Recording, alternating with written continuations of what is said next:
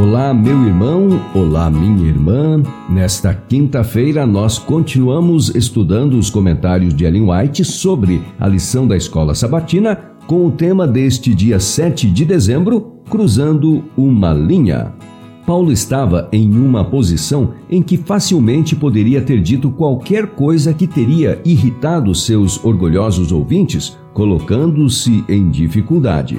Se seu sermão tivesse sido um ataque direto aos deuses e aos grandes homens da cidade, ele teria corrido o risco de ter o mesmo fim de Sócrates. Mas, com tato originado do amor divino, cuidadosamente afastou a mente deles de suas divindades pagãs, revelando-lhes o verdadeiro Deus, desconhecido para eles. Com palavras emprestadas de um de seus poetas, Paulo retratou o infinito Deus como um pai de quem eles eram filhos. Nele vivemos e nos movemos e existimos, declarou ele. Como alguns de vossos poetas têm dito, porque dele também somos geração. Sendo, pois, geração de Deus, não devemos pensar que a divindade é semelhante ao ouro, à prata ou à pedra, trabalhados por arte e imaginação do homem. Como Paulo se referiu à ressurreição dos mortos, uns zombaram e outros disseram: a respeito disso, ouviremos você em outra ocasião. Atos 17, versos 31 e 32. Entre os que ouviram as palavras de Paulo, alguns foram convencidos pelas verdades apresentadas, mas não quiseram se humilhar para conhecer a Deus e aceitar o plano da salvação. Nenhuma palavra eloquente nem a força de argumentos pode converter o pecador. Somente o poder de Deus pode imprimir a verdade no coração. Aquele que persistentemente se desvia desse poder não pode ser alcançado. Os gregos buscavam a sabedoria e a mensagem da cruz era loucura para eles, pois valorizavam sua própria sabedoria mais que a sabedoria que vem do alto.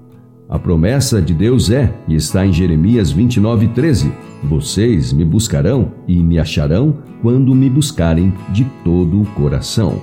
O coração deve ser entregue a Deus, ou jamais será operada em nós a mudança para nos restaurar à sua semelhança.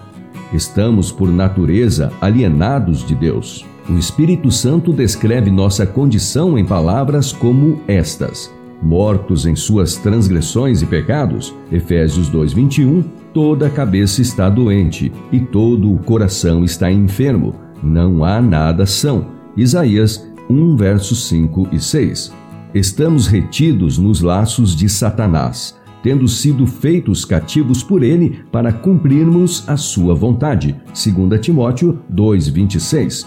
Deus deseja nos curar e nos libertar. Com isso, requer completa transformação e uma renovação da nossa natureza. Devemos nos entregar inteiramente a ele. Toda pessoa é livre para escolher o poder que deseja que domine sobre ela. Ninguém caiu tão baixo, ninguém há que seja tão vil que não possa encontrar libertação em Cristo. O endemoniado, em vez de oração, só conseguia proferir as palavras de Satanás. Porém, o silencioso apelo de seu coração foi ouvido. Nenhum grito de uma alma em necessidade, mesmo sem ser declarado em palavras, será desatendido. Os que concordam em entrar aliança com Deus não são deixados entregues ao poder de Satanás ou à enfermidade de sua própria natureza. E assim foi o nosso estudo desta quinta-feira, com citação do livro Atos dos Apóstolos, páginas de 151 a 153. Ainda do livro Caminho a Cristo, página 43. E por último, do livro A Ciência do Bom Viver páginas 47 e 48. Amanhã é sexta-feira e é o dia do nosso estudo adicional, então eu te espero amanhã.